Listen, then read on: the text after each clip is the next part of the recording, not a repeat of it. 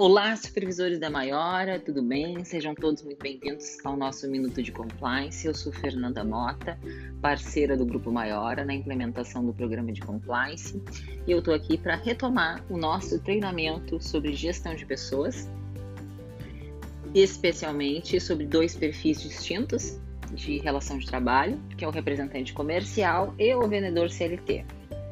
É, então, vamos tomar o nosso tema de casa e verificar aí se vocês tomaram as medidas que nós conversamos e vocês se recordam do conteúdo do nosso treinamento. Então, para retomarmos, eu vou começar pelos conceitos principais que vimos, né?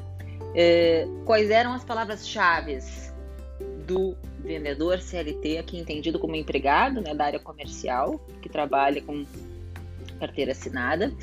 É, a palavra-chave, conforme nós, nós verificamos, é a subordinação. Então, é, esse perfil de trabalho faz com que esta pessoa é, trabalhe mediante subordinação hierárquica à empresa e, óbvio, diretamente ao seu gestor, onde ele vai ser cobrado diariamente pelas tarefas, onde o risco do negócio não é dele, é da empresa, por isso que ele recebe ressarcimento por deslocamento e verbas nessa natureza, conforme eu dei os exemplos já para vocês. O que formaliza a relação de trabalho dele é a CTPS, e ele se submete à legislação da consolidação das leis do trabalho, a CLT. O representante, palavra-chave é autonomia e auto-organização. Ele se auto-organiza a sua forma de trabalho, as suas estratégias perfeito para realizar as atividades de representação comercial.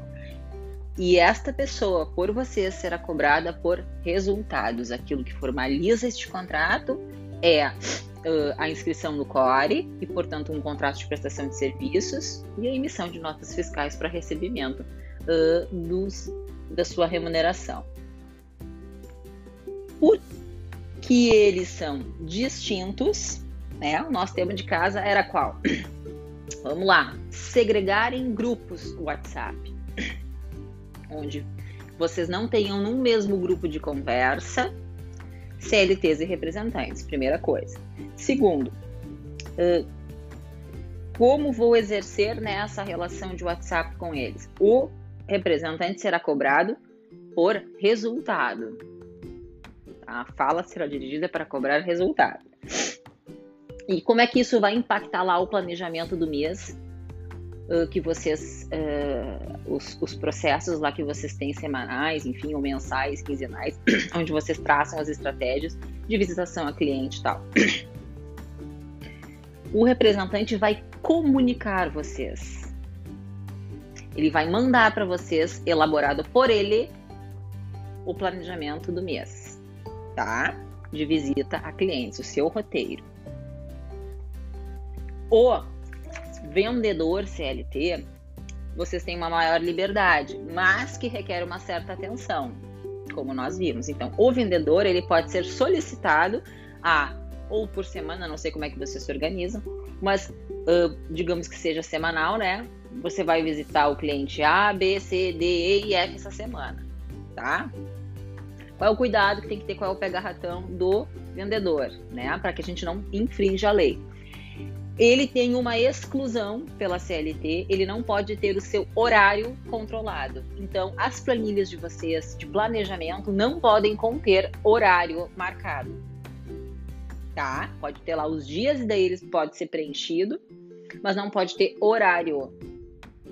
Porque senão uh, seria um indício de que estamos controlando o horário em que essa pessoa estaria, em que local e do dia, da semana, enfim. E isso viola a legislação. Não podemos, tá? Ao se dirigir ao representante, vocês não podem deixar de esquecer que ele é convidado a participar de projetos que a empresa proponha, tá? Ele não é obrigado, por exemplo, a participar do projeto Feedback Maior, ele é convidado. Vocês têm que ter um cuidado com isso, embora vocês possam demonstrar a importância e a relevância que isso tem para a empresa e até mesmo para a manutenção das pessoas numa relação de prestação de serviços, mas ele não pode ser obrigado ou penalizado de nenhuma forma, descontado no seu comissionamento, enfim, tá? Ele é convidado a participar. E uh, como a nossa legislação ela é muito protetiva em relação à jornada de trabalho, né? Uh, em N momentos, em N pontos, em N artigos, uh, a justiça trabalha muito protetiva, a doutrina, né? Então a gente tem que cuidar muito a comunicação fora do horário de expediente. Então, assim, gente, o WhatsApp de trabalho, o WhatsApp uh, de grupo, de equipe, é ferramenta de trabalho. Não é o WhatsApp pessoal. Logo, ali eu me comunico como se eu estivesse me comunicando profissionalmente. Eu não estou na minha vida pessoal, eu não estou num evento social, eu não estou num churrasco na minha casa, nem num bar, tá? Eu estou falando num ambiente, seja ele digital, mas de trabalho. Então, cuidado como você se dirigem às pessoas, tá? Uh, e tudo que vocês disserem ali vale para todos os fins e justificativas, tá? Então, assim, uh, usem-no e observem para não acessar as pessoas fora do horário de expediente como regra.